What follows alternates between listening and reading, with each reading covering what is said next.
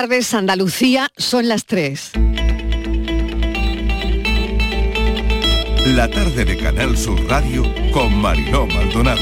¿Qué tal? ¿Cómo están en Málaga esperando la calima? Todavía no se nota mucho, tampoco será como la que conocimos el año anterior. Primera historia, la futura píldora masculina, esta posible píldora anticonceptiva será administrada en una única dosis oral, será una pastilla, imaginamos, antes de mantener relaciones sexuales y no afectaría ni a la eyaculación ni al comportamiento sexual del hombre. Pero ¿genera algún recelo? Nos preguntamos. De momento solo se ha demostrado en ratones, pero este estudio abre puertas y nos deja más cerca del tan esperado anticonceptivo masculino. Bueno, será nuestra primera historia de hoy, nos detendremos aquí. Y segunda historia, hace unas semanas asistimos a la presentación de resultados anuales de las entidades bancarias que arrojaron beneficios récords para los bancos, impulsados por las subidas de los tipos de interés. Las asociaciones de usuarios de banca critican que las entidades hayan repercutido de inmediato sobre sus clientes la subida del Euribor, que cerró enero, como saben, en el 3,33%, y hayan encarecido los préstamos, pero claro, no ocurre lo mismo con los productos de ahorro. El Banco de España ha tenido que habilitar un sistema de cita previa ante las largas colas que se han formado en los últimos días en sus sedes para comprar títulos de deuda pública. La página web del Tesoro se ha llegado a colapsar por la gran afluencia de inversores al reclamo de las últimas subastas que en el caso de las letras del Tesoro a un año se han colocado a un tipo de interés del 2,98%. Así que hoy explicaremos de dónde viene ese furor por las letras del Tesoro. Dos preguntas que nos hemos formulado quién compra letras del Tesoro y qué posibilidades tienen de equivocarse. Y entre otros asuntos, esta tarde les anunciamos que a las 4 vendrá a vernos la escritora Luz Gabás. El presente es verdad que lo tenemos muy trillado, el paso del tiempo nos da una perspectiva para mirar las cosas, para mirar con detenimiento nuestra historia y aprender. Así que de todo eso hablaremos con Luz Gabás. Bienvenidos a la tarde.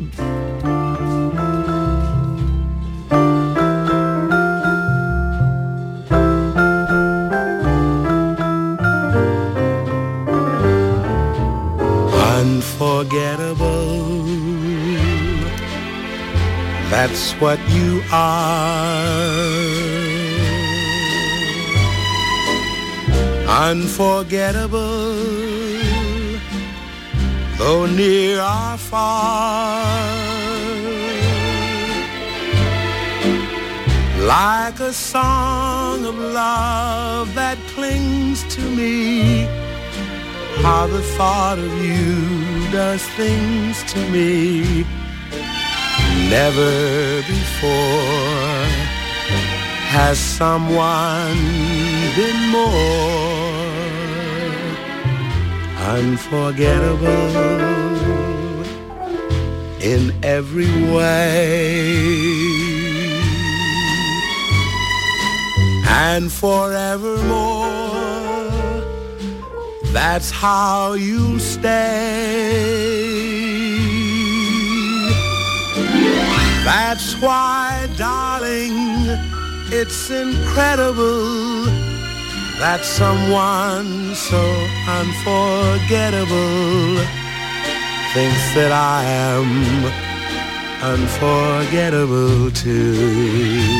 Hoy aniversario de la muerte de Nat King Cole, año 1965.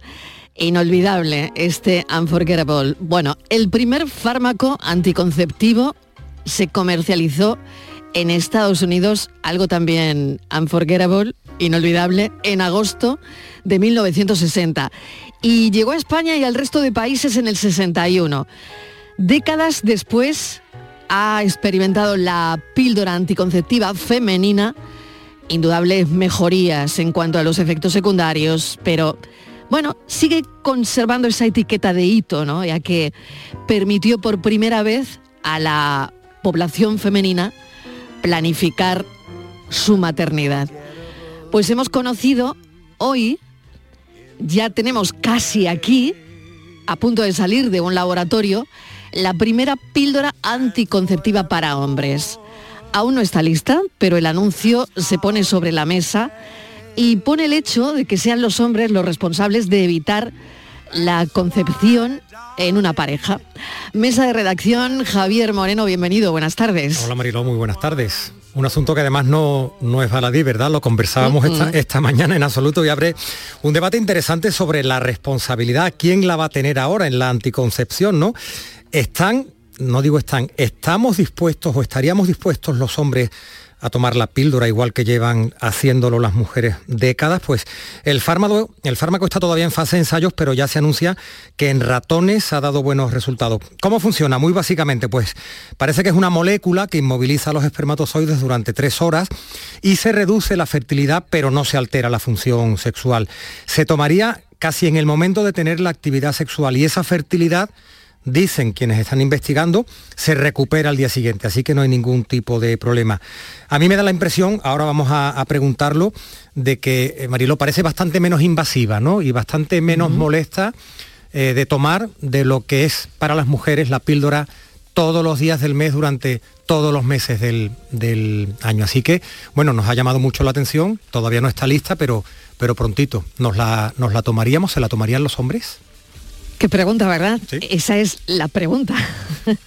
Esa es hoy la pregunta. Doctor Claudio Álvarez, vamos a charlar con él, es ginecólogo, director médico de la unidad de reproducción del Centro Gutenberg de Málaga. Doctor Álvarez, bienvenido, gracias por atender nuestra llamada. Hola, buenas tardes Marilón, buenas tardes a todos. Bueno, esa es la pregunta que lanza Javier, ¿se la tomarían los hombres? La dejamos en el aire porque probablemente en el, en el deseo eh, de todo el mundo será que sí, ¿no? De, nosotras y por, supuesto de, los médicos, ¿no?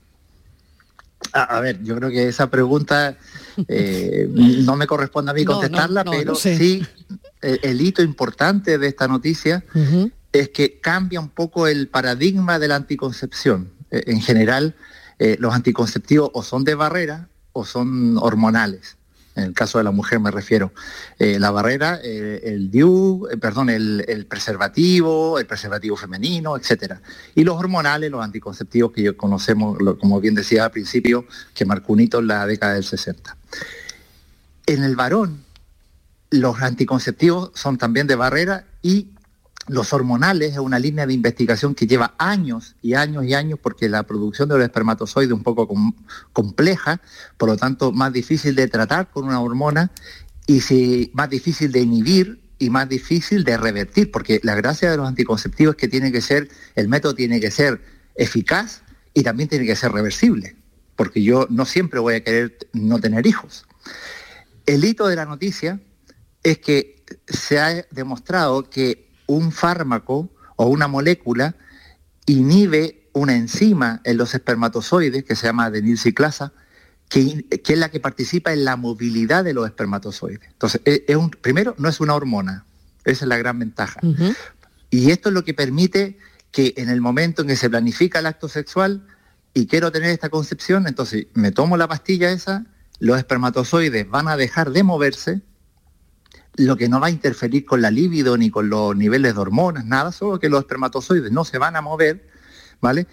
Y que eso es reversible porque cuando empieza a pasar el efecto de la pastilla o del fármaco, se empieza a recuperar la movilidad de los espermatozoides. Claro, eso explica, doctor, que, claro, en nuestro caso, que tomamos una píldora que, bueno, siempre ha sido tildada de bomba hormonal, ¿no?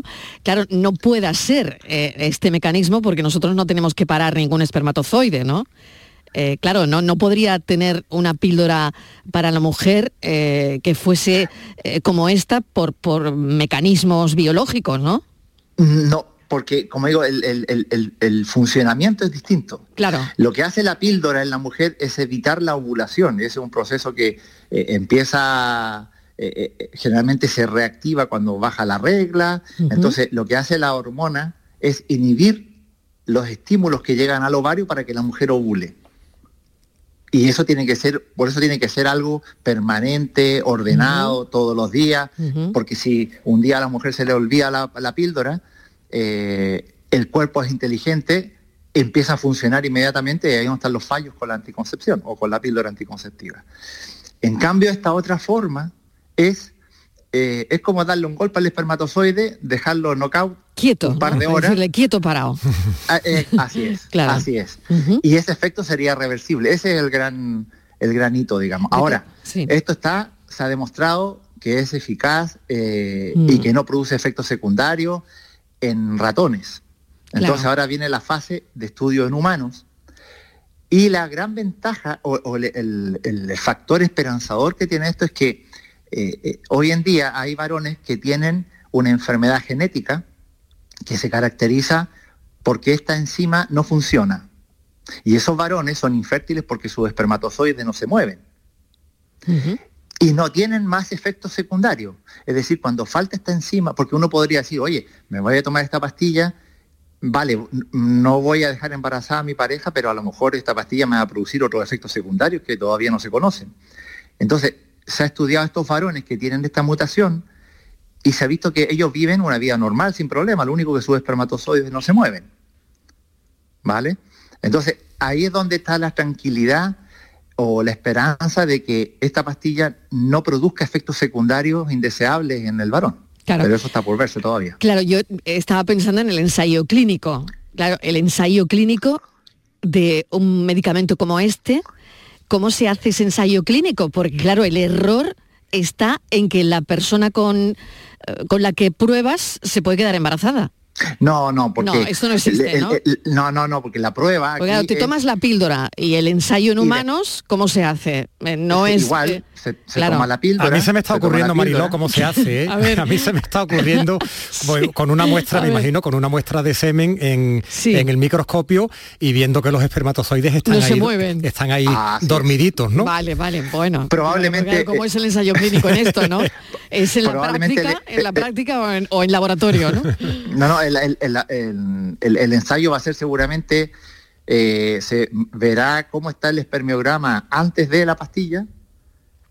Una vez tomada la pastilla se volverá a evaluar el semen y a las 6 horas, a las 12 horas, a las 24 horas se volverá otra muestra de semen y hasta que se sacarán las medias, las vidas medias de los espermatozoides y se verá cuándo empiezan a moverse nuevamente, cuándo se recupera, etcétera. Qué interesante, mm. Javier. Doctor, ¿y por qué han tardado tanto en, sacar o, potencialmente una píldora de este tipo? ¿Ha habido otras vías de investigación que no fueran la de, digamos, paralizar a los espermatozoides? Porque la píldora femenina mm, llegó en los años 60. ¿Por qué tantísimos años después? Porque eh, eh, hasta el día de hoy, la verdad que probablemente yo he buscado el, el documento original, pero generalmente estas cosas son casualidades, porque como hablaba antes, la, mutación esta de la Nilsi class está, eh, existe, vamos, yo la estudié en la facultad. Eh, entonces, fue un día que alguien dijo, oye, pero si estos pacientes son infértiles y, si nosotros bloqueamos esto y encontramos el fármaco que bloquea esta enzima, a lo mejor, y, así empieza. A día de hoy, el varón, eh, el tratamiento hormonal en el varón es, es complicado. ¿Por qué? Porque yo para bloquear la producción o la función del testículo, a día de hoy, generalmente el testículo tiene dos funciones, producir espermatozoides y producir testosterona, que es la hormona masculina. Y a día de hoy no existe una, un medicamento que yo le, que le puedo dar al varón o que le pueda dar al varón que me bloquee solamente la producción de espermatozoides y no me bloquee la producción hormonal. Ese es el problema. No sé si me he explicado. Sí, sí, perfectamente, perfectamente. Y además que la producción de espermatozoide, el espermatozoide, por ejemplo, que se eyacula hoy, empezó su proceso de maduración hace tres meses. Es decir, tres meses se demora más o menos el testículo en formar eh, un espermatozoide, por decirlo de alguna forma. Entonces, el mecanismo, el proceso es distinto al de la mujer. El de la mujer basta con que yo, eh, de hecho, la, forma de actuar del, anticonceptivo hormonal en la mujer es por dos vías. Uno, bloquear la ovulación, es decir, el proceso de maduración de los ovocitos se produce, pero yo evito el último paso que es la ovulación, que es que cuando se rompe el folículo en el ovario y sale el, el, óvulo. O la otra forma en que actúan las hormonas en la mujer es haciendo que el útero, el endometrio, la capa donde se va a implantar el futuro embrión, no sea mm, fértil, por decirlo de alguna forma, no, sea un terreno fértil. Son las dos vías por las cuales actúan las hormonas en la mujer. En cambio, el varón es más complejo en ese sentido. Por lo tanto, los medicamentos que que actualmente habían o, se han ensayado en varones, eh, es un efecto a largo, eh, hay mucho tiempo de por medio y si yo quiero recuperar mi fertilidad, es mucho tiempo también en el cual se demora en recuperar esa fertilidad. Ese es el problema. entiende. Y doctor, una, una, curiosidad, si estos medicamentos o este medicamento llega a tener efectos secundarios y, se tiene que prescribir por un, por un médico, ¿esto quién lo haría? ¿Qué tipo de médico? No, no, no estoy imaginándome a los hombres yendo al ginecólogo, ¿no? O el urólogo, ¿quién prescribiría esto? ¿no? Un urólogo, ¿no? Ah, no, yo, yo, creo de familia, no sé. Aquí, si los ensayos clínicos van bien, eh, la fase 2, la fase 3, etcétera, eh, si, si este medicamento se prueba que es eficaz eficiente y primero tiene que ser seguro, o sea, no puede tener efectos secundarios eh, importantes, primero. Y si eso es así, va a ser un medicamento que va a ser dispensado al principio, a lo mejor se hará por el médico de familia, el médico de cabecera, pero debería ser vendido de venta libre, digamos, o si no, no tiene sentido. Claro. Doctor, vaya clase de reproducción que nos ha dado usted. Magnífica. Doctor Claudio Álvarez, ginecólogo y director médico del Centro Gutenberg en Málaga. Muchísimas gracias por habernos explicado con detalle cómo son los mecanismos. Nos ha parecido muy interesante explicar también cuál es la diferencia entre la píldora que tomamos las mujeres y, y la que está por llegar, ¿no? Así que mil gracias, un saludo. A vosotros por la invitación. Bueno, pues ya saben que se han realizado muchos intentos de desarrollar anticonceptivos masculinos, pero por el momento ninguno de los fármacos ha logrado pasar a la clínica, a los ensayos, pero la novedad en este caso es que la investigación se ha llegado a cabo ya en ratones y aunque se tienen que realizar ensayos clínicos, parece que estamos más cerca de la píldora anticonceptiva masculina. Tres y cuarto pasadas. La tarde de Canal Sur Radio con Mariló Maldonado. También en nuestra app y en canalsur.es. Chano, ¿nos disfrazamos de factura de la luz para asustar al personal? ¡Tequilla! Con Hogar Solar ahorras tanto que eso ya no da yuyu. ¿Hogar Solar? ¡Claro! No como mi cuñado Alfonso que riega todos los días una lámpara creyendo que le va a crecer una planta fotovoltaica. Hogar Solar, la luz que te ayuda a ahorrar. Ahora mismito voy a ponerme yo la plaquita. Ya llega la feria de abril. Vívela con Saimaza. Gana una experiencia completa en la feria comprando tres packs de café Saimaza y participa del 1 de febrero al 31 de marzo entrando en saimaza.es barra promociones. Saimaza, el café de los muy cafeteros. Por favor, por favor. Antes de empezar con la Junta de Vecinos, quería deciros algo. Os siento a todos, a todos como si fuerais mis hijos. Hala, ya lo he dicho. Padre no hay más que uno. Claro que por 17 millones a lo mejor te sale alguno más. Ya está a la venta el cupón del Extra Día del Padre de la ONCE. El 19 de marzo, 17 millones de euros. Extra Día del Padre de la ONCE. Ahora cualquiera quiere ser padre. A todos los que jugáis a la ONCE, bien jugado. Juega responsablemente y solo si eres mayor de edad. Gente de Andalucía te invita este sábado a disfrutar un año más del Carnaval de Cádiz. Gente de Andalucía quiere que vivas uno de los días grandes de este carnaval, declarado fiesta de interés turístico internacional. Conoceremos en directo la agrupación y la copla ganadora del concurso de letras Mayores Llenos de Coplas convocado por la Asociación de Autores del Carnaval de Cádiz y CaixaBank. Gente de Andalucía, este sábado 18 de febrero desde la Peña La Perla de Cádiz. Con el patrocinio de CaixaBank, mayores llenos de coplas. Toda Andalucía y toda tu radio van contigo, cuando quieras y donde quieras. Porque la app de Canal Sur Radio tiene todas nuestras cadenas con todos los programas que te gustan, las emisiones en directo y tus podcasts. En casa, en el trabajo, haciendo deporte, de compras, paseando. Descárgatela. Tienes todo Canal Sur Radio, Radio Andalucía Información, Canal Fiesta, flamencoradio.com y Canal Sur Radio Música para ti. Toda Andalucía y toda tu radio van contigo. Más Andalucía. Más Canal Sur Radio.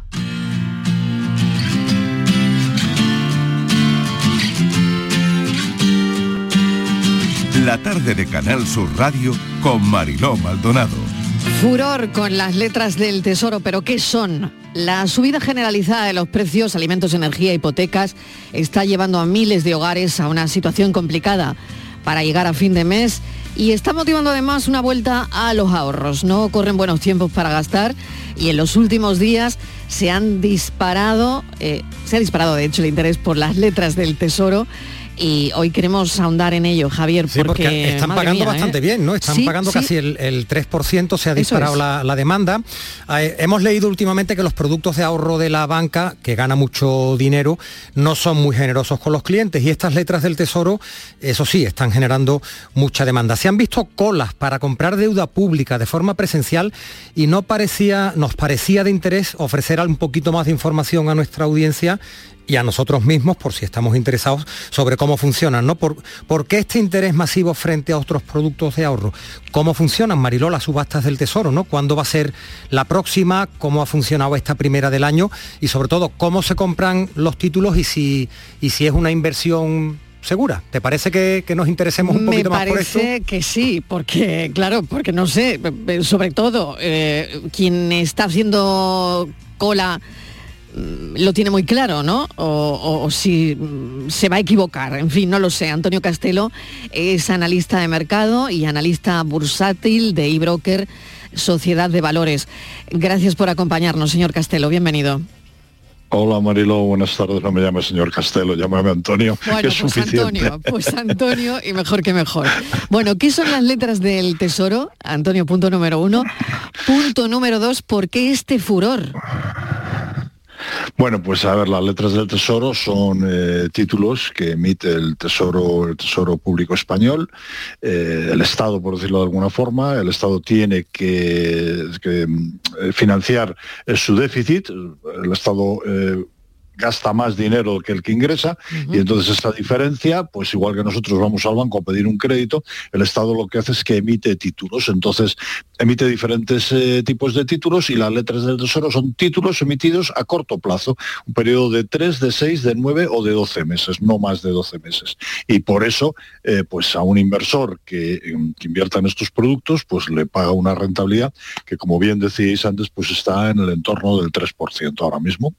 Compramos, por lo tanto, deuda del Estado. Claro, deuda es lo que compramos. Eh, eh, claro, claro, estamos comprando deuda del Estado y a una de las preguntas que, os hacíais antes, eh, pues efectivamente entendemos que, el Estado, la inversión en un activo que emite el Estado es completamente seguro, porque, bueno, además, sobre todo desde que un Estado como España está dentro de la Unión Europea, tiene de alguna manera no solamente ya el respaldo del propio Estado español, sino también de la Unión Europea. Si os acordáis, hace 10, 12 años, la famosa época de la prima de riesgo, que todo el mundo preguntaba por la prima de riesgo, eh, qué pasaba, qué ocurría. Bueno, pues al final eh, la Unión Europea, el Banco Central Europeo, eh, tuvieron que maniobrar para que países muy endeudados en su momento, como España, Italia, Portugal, Grecia, no tuvieran ningún problema que pagasen su deuda pagándolo a un tipo de interés eh, mayor, evidentemente, que, países que tienen menos, menos déficit y, por lo tanto eh, menos riesgo,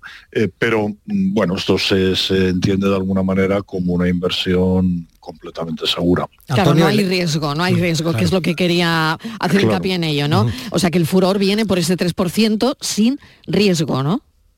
Eh, bueno, viene por eso, evidentemente, y porque al subir los tipos de interés eh, y, bueno, pues empezar a, tener ya unas mm. rentabilidades razonables, no nos tenemos que olvidar que hace un año, un año y pico, las letras del Tesoro estaban eh, un tipo de interés negativo. eso es importante, claro. el, inversor pagaba mm. por, por tener su dinero a buen recaudo, ¿no? Y respecto de lo que decíais antes de los bancos, pues hombre, es verdad, los bancos ahora están ganando un buen dinerito, pero los bancos es verdad que han estado una década prácticamente con tipos de interés de referencia cero e incluso negativo, con lo cual, eh, bueno, ahí tenían muchos problemas para, para, obtener una, rentabilidad. O sea, lo normal, lo habitual es que los tipos de interés eh, estén por encima de cero.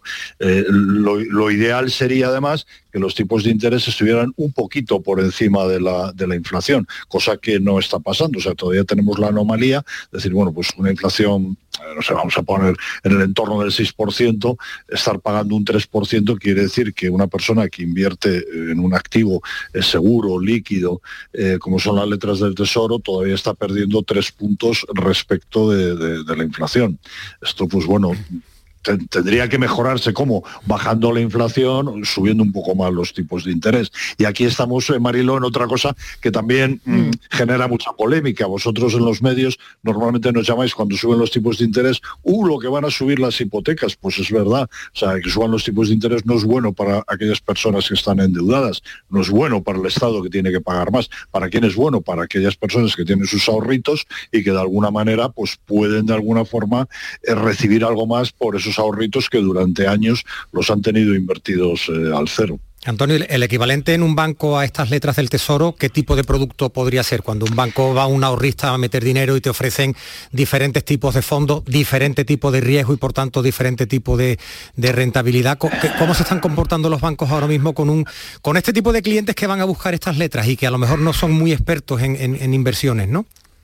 Pues vamos a ver, lo que ocurre, Javier, es que eh, para que un banco realmente le sea rentable eh, eh, admitir dinero de un particular y darle una rentabilidad, pues tiene que estar hablando de una cantidad, bueno, pues mm, relativamente importante, ¿no? Bueno, relativamente importante, quiero decir, o sea, estamos hablando, yo sé, a partir de 10.000, de 50.000 euros, ¿no? ¿Qué producto? Pues normalmente los bancos lo que han hecho siempre ha sido ofrecer lo que se llama plazo fijo, es decir, tú al banco eh, le llevas un dinero, 10.000 eh, euros, eh, se lo dejas 12 meses y al cabo de los 12 meses el banco te da una rentabilidad por ese dinero. ¿Qué es lo que ocurre? Que los bancos, a diferencia del Tesoro Público, tienen también que cubrir una serie de coeficientes de inversión, de coeficientes de caja, de coeficientes de riesgo, que lógicamente no pueden competir, sobre todo en estos niveles de, tipos de interés, no pueden competir bueno, pues con, con un Tesoro Público que realmente no tiene no tiene, esas, eh, no tiene esas necesidades. Entonces los bancos, eh, eh, para cantidades pequeñitas, pues ¿qué es, lo que, ¿qué es lo que te sugieren?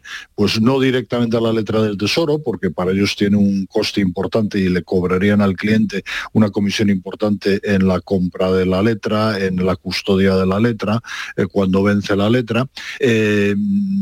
ahora mismo pues están empezando a, se están empezando a mover los depósitos bancarios a diferentes plazos pero para que os hagáis una idea, pues un depósito a un año eh, por una cantidad pues entre 10.000 y 50.000 euros, pues están pagando eh, en el entorno que diría yo del uno y medio, no creo que llegue al, no creo que llegue al 2.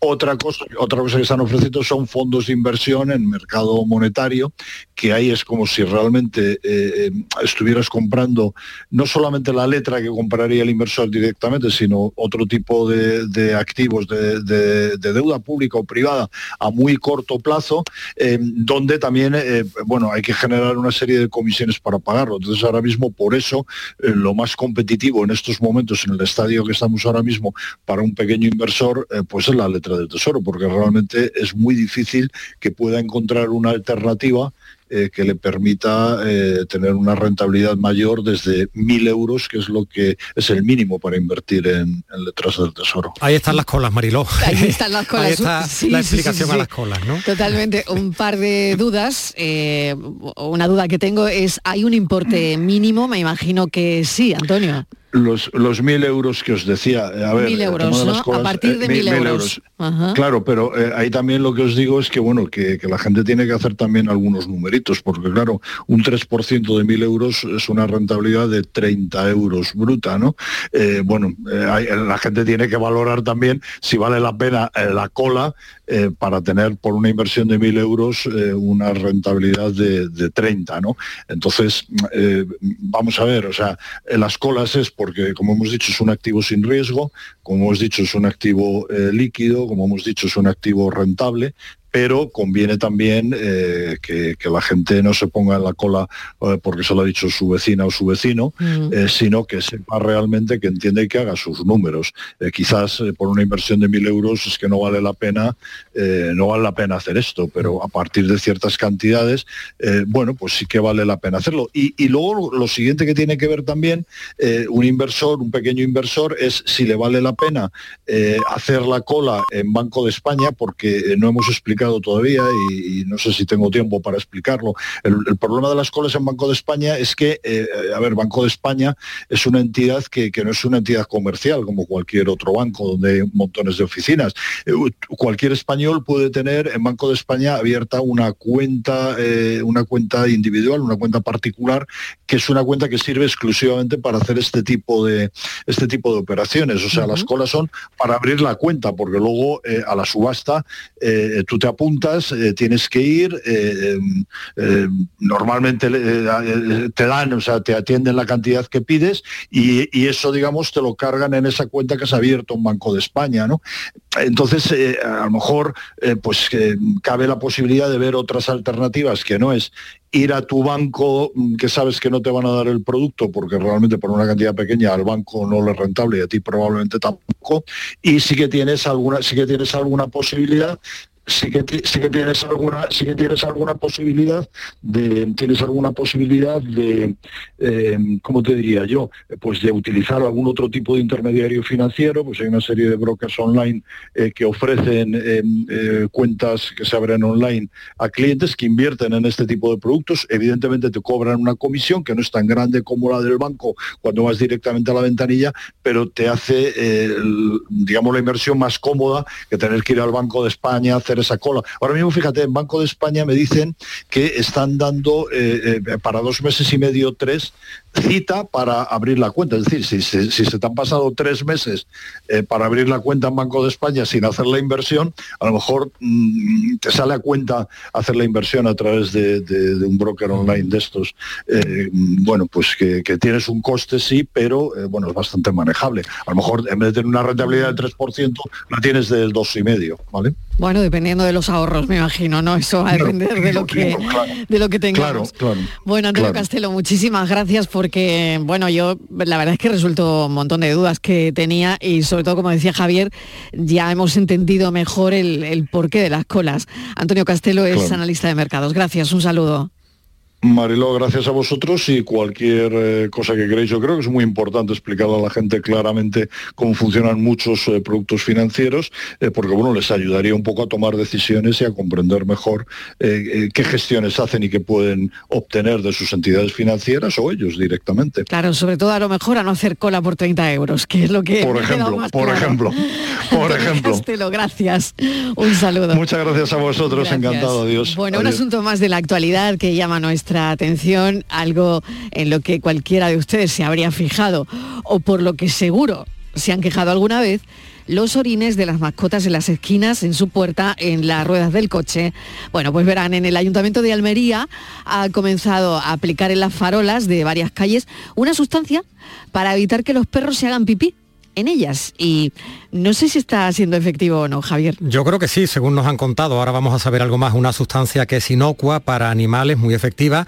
Son farolas, en, para el que conozca Almería, en, calles como Padre Méndez, Calzada de Castro, Guadarrama, en pleno centro y tienen desde hace unos días un color distinto en la parte de abajo. El motivo, pues un producto que aplica el ayuntamiento para evitar que el perrito levante la patita y se haga su, pipí. Es una manera de intentar mantener limpia la, la ciudad. Hay que recordar que la ordenanza municipal de Almería ya obliga a los dueños de los perros no solamente a recoger la caca, sino también a limpiar con agua y con vinagre o con lejía el orín de los, de los animales, pero no todos cumplen, eso ya lo sabemos, ¿no?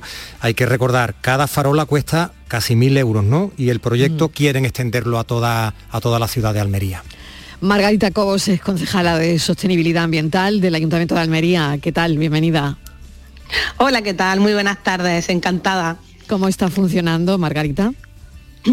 Bueno, pues la verdad es que hasta ahora que empezamos a hacer este tratamiento en noviembre aproximadamente con las primeras farolas del barrio de Nueva Andalucía, que es el barrio por el que hemos comenzado, las calles que ha nombrado muy bien Javier, Carza de Castro, Padre Méndez, ya habíamos, habíamos empezado a tratar ese barrio y lo que estamos viendo meses después es que aquellas farolas por las que empezamos pues están siendo muy respetadas. Así que bueno, eso nos da ánimo a, terminar el barrio y a continuar con el producto. Como bien ha dicho Javier, cada farola vale en torno, puede costar en torno a mil euros y, y todo lo que podamos protegerla pues sin duda lo vamos a hacer. Yo leía esta mañana algunos mitos a desmentir, como gente que ponía botellas de agua y esto es un mito urbano, ¿no? Porque decían que el animal se refleja en, el agua y entonces ya pues no se para ahí a, orinar, ¿no? El azufre, el limón, el vinagre, en fin, pero que todo esto se ve que no. Bueno, el azufre está prohibido y se ve que no ha funcionado, claro, claro. No, Intentamos sobre todo el bienestar del animal, ya sabéis que desde nuestra mm. ordenanza en Almería, que fue una de las que salieron además con un gran consenso y pensando en el bienestar de los animales, mm. no queremos que los animales pues tengan ningún riesgo en la calle. De ahí que nosotros el pipí pedimos mm. que lo limpien con agua y vinagre. Pero lo de la botella me has dejado. Sí, sí, sí. bueno, pues yo leía esta mañana todo este tipo de, parafernalias e historias, ¿no? El azúcar evidentemente está prohibido, pero ha sido un remedio, ¿eh? que esto eh, hay que contarlo. Fue un remedio, ¿no? Pero ya prohibido en España, por suerte, por la toxicidad con los animales, ¿no? Javier. Margarita, que lucha, ¿no? Para un ayuntamiento el, orín de los perros, las cacas, ¿les, ¿les, cuesta mucho dinero esto? Eh, la limpieza en educación con los dueños, la fiscalización por parte de la policía local. Pues sí, pues sí, Javier, la verdad es que sí, porque eh, nosotros entendemos que nuestros perros van donde quieren ir, pero también es importante que los eduquemos y que lo intentemos trasladar a zonas que no, que no sean tan costosas como las farolas, como las papeleras.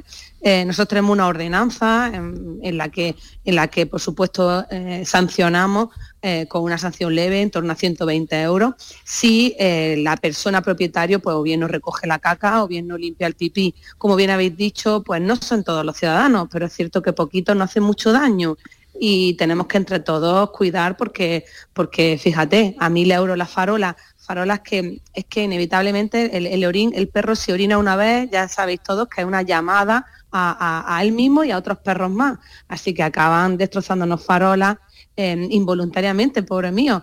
Pero, pero bueno, pues tenemos que hacer lo que esté en nuestra mano. Y ahora que tampoco éramos muy, no teníamos mucha esperanza de que esto pudiera funcionar, pero sí que nos hemos animado porque estamos viendo que meses después eh, las farolas que las que le empezamos a aplicar aquellos meses de noviembre, de diciembre, pues esas farolas siguen perfectas y todas las que le estamos dando ahora, pues bueno, pues pensamos que son garantía de una mejor conservación.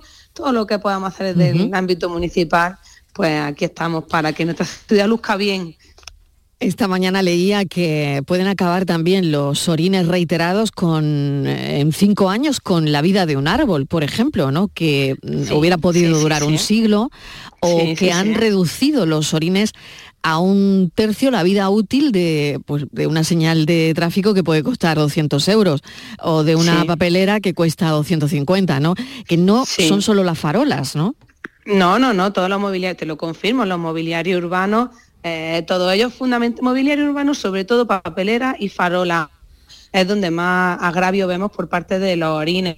Y sí, hay papeleras que en, dos años, incluso menos, se nos han venido abajo. Farolas que aproximadamente el mismo periodo. Intentamos eh, eh, ponerles chapas por encima, intentamos reforzar, pero llega un momento en el que, en el que se te pierden. Y los parterres, pues sí que se nos, también se nos agravan mucho pues, las zonas de césped, las zonas de, pues, con esa, con esa reiterada, mm. con ese reiterado pipí de, de las mascotas.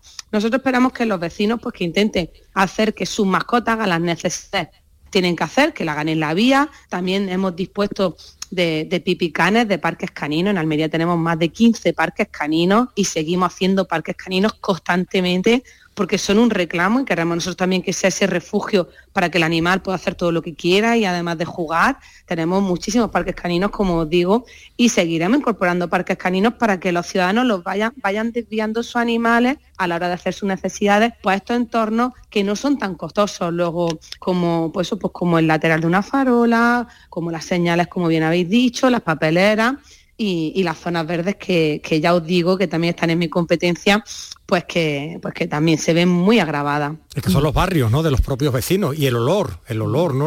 el olor a orines, la caca, ¿no? La, en fin, que es un poquito de conciencia con tu propio entorno. Y, que nadie olvide que si no se recoge, en la multa, fuimos un ayuntamiento pionero en la incorporación de la limpieza del pipí, que eso hasta ahora no teníamos constancia, no sabíamos si había un ayuntamiento quizá en España que ya lo hacía. Nosotros fuimos, Almería ya sabéis que llueve muy poquito, y, teníamos que insistir en hacer algo con los con los pipí lo incorporamos en ordenanza y pedimos, es obligación, si no hay 120 euros de multa, limpiar eh, ese pipí con agua y vinagre. Y, y, la caca también, si no se recoge, 120 euros de multa. Así que poco a poco. Y que pisar una caca, Margarita no trae buena suerte, ¿eh? a pesar de lo que se dice. Sí, pero, ¿eh? pero, si a mí me pasa, luego voy a comprar un cupón. Por si Margarita como muchísimas gracias, concejala de Sostenibilidad Ambiental del Ayuntamiento de Almería. La verdad, Javier, es que este es uno de los temas candentes de, de, todas las ciudades que conocemos del mundo. ¿eh? La verdad es que sí. Javier, muchísimas gracias. Un abrazo, un abrazo. Gracias, Margarita, y hasta, mañana, Javier Moreno. Gracias. Vamos con la foto del día. Para mí la imagen del día es el rescate de una mujer y su bebé de una semana de vida del terremoto que ha arrasado Turquía y Siria. 200 horas enterrados. Nadie sabe cuánto puede aguantar un cuerpo humano para poder resistir sin comer ni beber y toneladas de escombro por encima de ellos.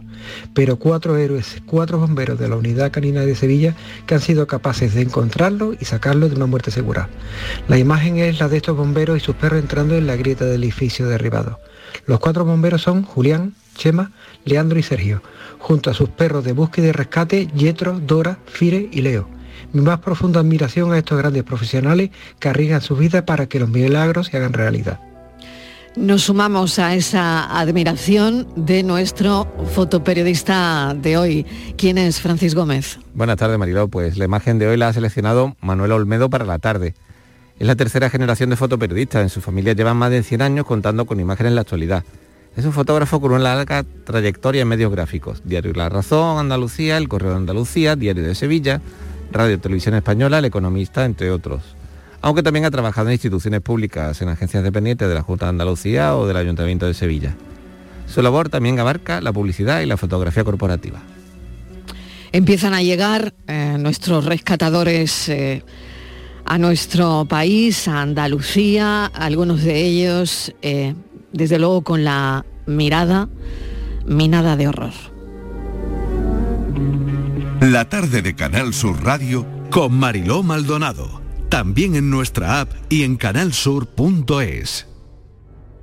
Sevilla. Canal Sur Radio. Los guerrilleros, tapicería y colchonería en Utrera, a precios de fábrica. Cheslong de 3 metros con asientos extraíbles, cabezales reclinables, canapé, dos puff, cojines decorativos de regalo y telas antimanchas a elegir. Antes 899 euros y ahora solo 499 euros. Sí, sí, has escuchado bien, 499 euros. Y por un euro más televisor LED de 32 pulgadas de regalo. Estamos en Utrera, carretera Carmona número 15 en Utrera, Sevilla. Entregas en 48 horas. Llega Ecológica Coc, foro sobre gastronomía y sostenibilidad ambiental, talleres, show cookings, coloquios y mucho más con la participación de chefs de la alta cocina, escuelas de hostelería, productores ecológicos y 5 estrellas Michelin, los días 20 y 21 de febrero en Marqués de Contadero. Más información y registro en ecológicacoc.com. Ecológica Coc, gastronomía sostenible para cuidar el planeta desde la cocina.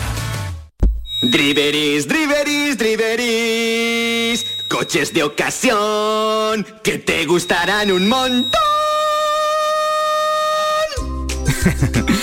Lo nuestro no es cantar. Lo nuestro es vender coches de segunda mano. Bien seleccionados, perfectamente revisados, garantizados y a muy buen precio. Si buscas coche de ocasión, entra en driveris.es o acércate a tu tienda más cercana y elige entre más de mil coches de todas las marcas. Driveris, vehículos de ocasión de verdad. Hay gente para todo y el programa del Yuyu es de gente que le pone humor y alegría al día a día. Esto ha pasado en una youtuber de Tailandia que se ha grabado comiéndose un murciélago. Les gusta mirar el lado bueno de la vida por muy surrealista que pueda parecer. Tomaba una, gran sopa, una sopa de picadillo para ir a murciélago. De el programa del Yuyu, gente genuinamente original. Dejaros ya de hacer el primo. En vez de un murciélago, comerse un langostino. De lunes a jueves a las 10 de la noche. Más Andalucía. Más Canal Sur Radio. La tarde de Canal Sur Radio con Mariló Maldonado. Estos son nuestros teléfonos 95 1039 105 y 95 1039 16. Dos líneas de WhatsApp para que dejen sus mensajes 670 94 30 15 670 940 200 esto es Andalucía pregunta hoy estamos con Rafael del Olmo administrador de fincas colegiado bienvenido Rafa muy buenas tardes. Gracias por acompañarnos. Y Estíbaliz Martínez, mesa de redacción, bienvenida. Hola, ¿qué tal, Marilo? Eh, Muy Rafael bien. del Olmo, ¿qué tal? Buenas tardes. Muy buenas tardes, tío. Venga, vamos con lo Vamos. primero que es un audio, si me permites. Estíbaliz, ahí Vale, está. perfecto. Venga, lo escuchamos. Eh, buenas tardes. Mire, yo tenía un local comercial alquilado de unos 25 metros y resulta de que el inquilino ya ha terminado el contrato. Eh, debería de devolverle lo que es la fianza, porque es cierto porque ha terminado, pero en el mes de marzo me hizo cambiar lo que es una puerta porque las bisagras se habían deteriorado, se habían ido. Él me dice que es por, por desgaste, por el tiempo, pero yo creo que ha sido por un mal uso.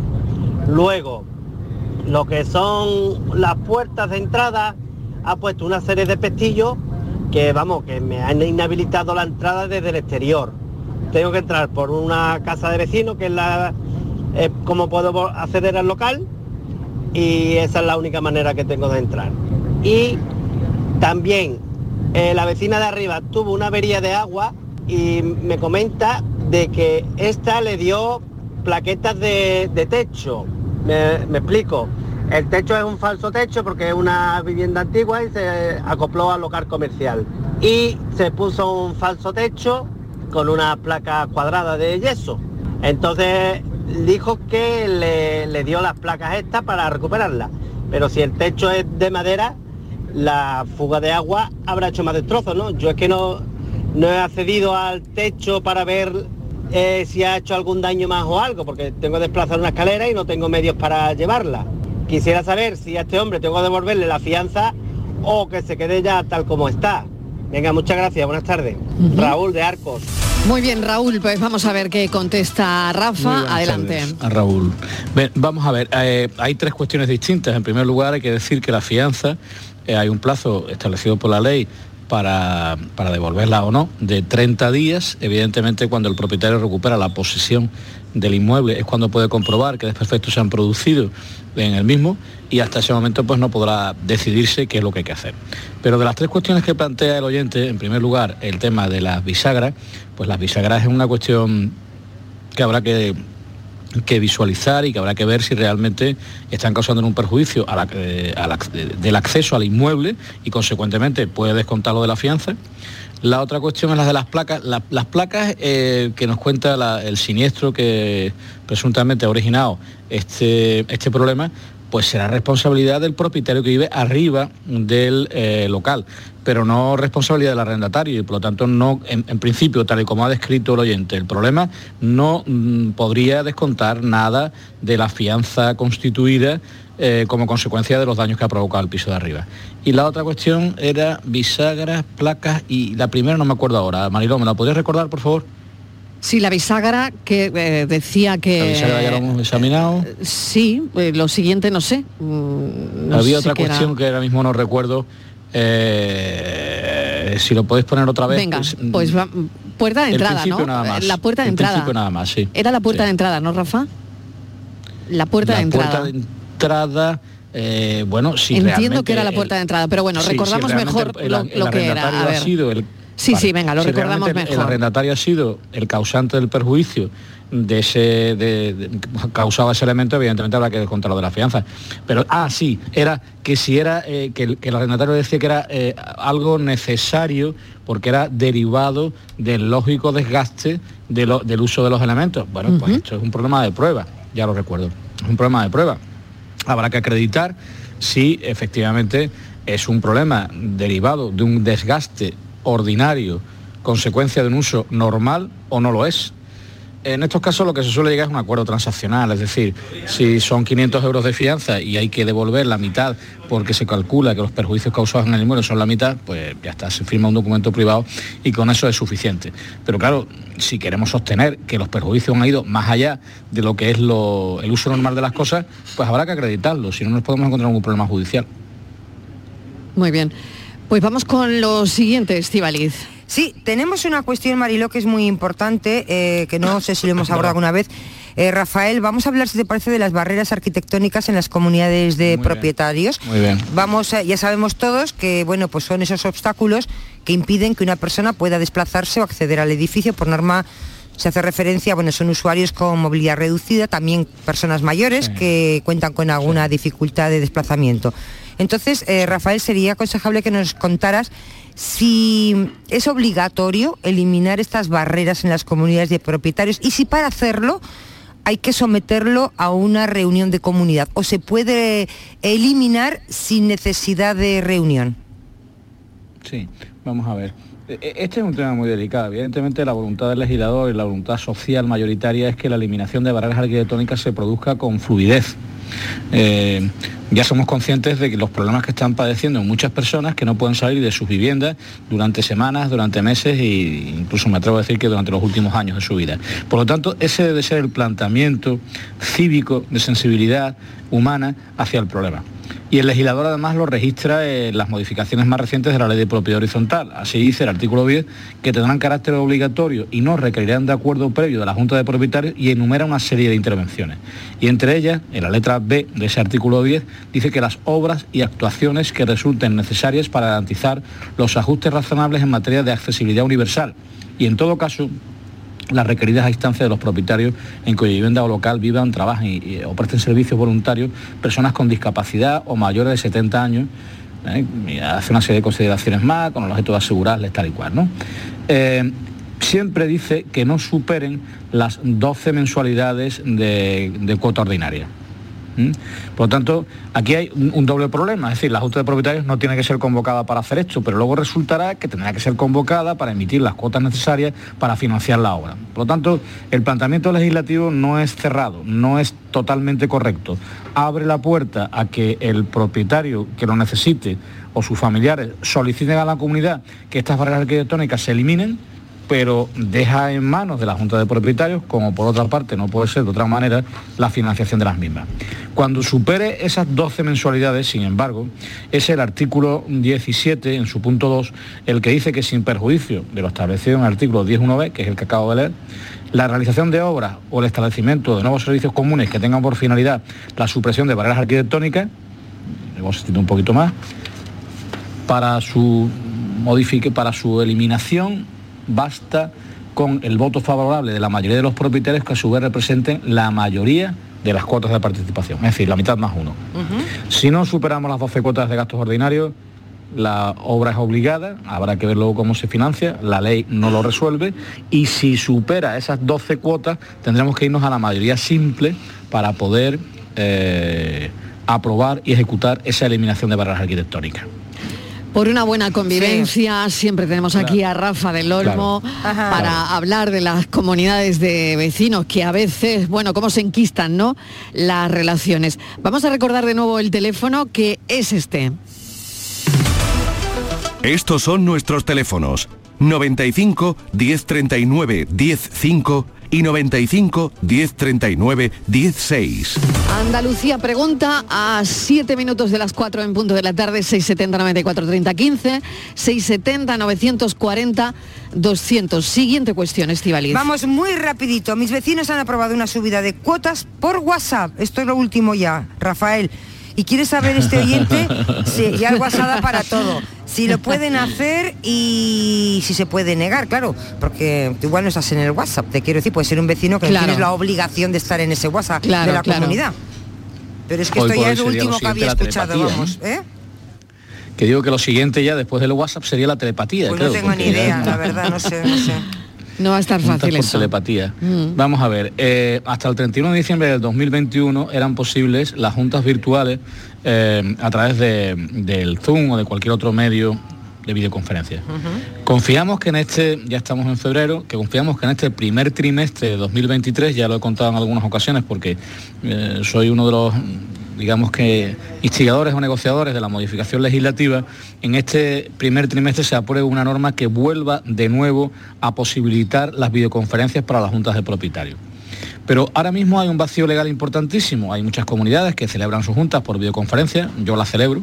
Eh, en algunas de ellas eh, tengo he instado a la Asamblea para que se apruebe esta, esta posibilidad por unanimidad y se ha aprobado, y yo entiendo que no tiene ninguna, ninguna quiebra legal, pero la verdad es que si no existe ese acuerdo, eh, hay un vacío legal. Las juntas no se pueden celebrar por videoconferencia. Por supuesto, por WhatsApp nunca se han contemplado nunca se han contemplado. En primer lugar, porque el WhatsApp no acredita la personalidad del quien está interviniendo. En segundo lugar, porque no se ha regulado legalmente a través del Real Decreto que regula las videoconferencias. Y, bueno, en tercer lugar, porque no es un medio seguro, no, no, parece que sea lo más adecuado. Eh, habría que acreditar que todos los propietarios tienen acceso a ese WhatsApp. En cualquier caso, habría que levantar acta en cualquier caso habría que convocarlos de la forma que establece la ley. No, yo no veo ninguna posibilidad ahora mismo de acordar un incremento de cuotas a través del WhatsApp. Mm, em, no digo siquiera que sea impugnable, porque es que como no hay, acta, no hay nada que impugnar. Digo que em, el acuerdo no tiene ninguna validez, no obliga a nadie, no obliga a ningún propietario ese acuerdo adoptado por WhatsApp. Muy bien, pues em, nos quedan nada, cinco minutos, pero podemos seguir con otros asuntos que nos han llegado. Estivaliz y que también hay que comentarle a Rafa que teníamos pendiente. A ver. Sí, teníamos de todas formas, Marino, si da tiempo, al primer oyente que ha llamado, a Raúl de Arcos, el que nos ha mandado en WhatsApp, que creo que tenía eh, alguna duda, no le había quedado claro bien la situación. No sé si Rafael puede atenderle. A ver, venga, vamos. vamos. Raúl de Mariló, de Arcos de la Frontera. Raúl, adelante. Adelante, Raúl. Sí, buenas tardes. Venga, te escuchamos, Raúl. Eh, eh, mira, resulta de que cuando él entró a alquilar el local, eh, todo estaba en perfectas condiciones y él dio el visto bueno. Entonces la bisagra estaba bien. Yo lo considero un mal uso. luego, lo que es la entrada local tiene dos entradas delanteras y otra entrada, digamos, trasera por una entrada de vecinos. Que tengo acceso, ¿vale? Pero no puedo acceder al local por la puerta delantera, de las puertas delanteras, excepto porque ha puesto muchos pestillos y al estar puestos los pestillos que son de mano, no son con llave, no puedo retirarlos. O sea, tengo de los pestillos quitados y de aquellos más libres de entrada o están más debilitados, digamos. No sé si me explico bien. Muchas gracias. A ver, un momentito. Em, eh, ¿Lo tienes ya claro, Rafa? Mm, no. Sinceramente no, no sé cuál es la pregunta en concreto. No sabe cuál es la pregunta. A ver, Javier. Eh. Si yo debería devolver la fianza o descontarle eh, algo. sí, sí, pero... Si le devuelve la, fianza o no. Nos hemos enconado aquí con la pregunta, a ver. Eso es la pregunta. Porque me hizo ponerle la puerta, al momento que la puerta estaba bien, en el momento que él entró, y a raíz de ahí, él quejándose de que tenía poca seguridad por una serie de robos que hubo en la ciudad, me quería sacar a toda costa una reja y una puerta más fuerte. Entonces, a, la altura, digamos... Pero, pero bueno, eso fue un acuerdo... Eso fue un acuerdo entre arrendador y arrendatario al inicio del contrato o durante el mismo, ¿no es así? Eh, o sea, usted consintió en colocar esa reja o esa puerta. No, no, la reja, ni la reja ni la puerta se a poner, le dije que si no estaba bien que se podía salir el momento que quisiera. Pero usted no consintió en esa puerta, en esa reja, ¿verdad? No, no, no. La puerta la consentí. Y la, y, la, ha colocado él. Y la ha colocado él. El la ha colocado él, se la, se la, ha ido pagando yo poco a poco debido a que la economía está baja. bueno, pero si esto se la ha ido pagando, ha ido consintiendo. Pero es, es normal Que, eh, que, le tenga que pagar. Yo creo que Raúl lo que quiere saber, eh, me quedan dos minutos, pero lo que quiere saber es si eh, esto se queda así, ¿no? Raúl, usted quiere saber si, se queda así, pagando progresivamente, como parece ser, la intervención de la puerta y, del, y estos cerrojos y tal y cual, ha ido consintiendo en ello. Lo que no procede es que ahora, la finalización del contrato, se descuente la fianza si no se ha pactado previamente esa circunstancia. ¿De acuerdo? ¿Le, queda claro ahora, Raúl? Si no se ha pactado, no se lo puede descontar. Vale, vale. De acuerdo. ¿Vale? Gracias, un saludo. Muy bien, buenas Bueno, pues tardes. muchísimas gracias, Rafael del Olmo, como siempre, por estar con nosotros, por sacarnos de estas dudas. Me dicen que hay otro mensaje de audio, ¿no? Venga, Pues venga, vamos a ello. vamos a lanzarlo, el último. A ver. Eh, hola, buenas tardes. Esta consulta es para Rafael del Olmo, si no puede ser para hoy, para mañana. Ay, perdón, para la semana próxima. Eh, mire, eh, yo tengo que hacer ahora un nuevo contrato de, de un alquiler de un local, eh, que tu- en un principio eran tres años y después se hizo una prórroga de dos años más. Mi pregunta es, ahora mm, tenemos que hacer un nuevo contrato. Sería necesario porque el alquiler de 175 pasaría a 200. Eh, re- recuperar la fianza que me dieron en su día y hacer una nueva con la nueva mensualidad o no sería necesario. Sí, pues sí, sí, sí, sí. muchísimas gracias por todo y por el programa. Gracias. Soy Magda de Sevilla. Magda, a ver. Sí, sí, tendrán que rehacer 15 el segundos. contrato, al menos en la, en- en la parte en la que se regula la fianza y establecer el nuevo importe de la misma. ¿eh? Porque si no, cuando termine el contrato, lo que figurará es una fianza de menor importe y la devolución será también de menor importe. Gracias a todos, noticias y volvemos después de las noticias.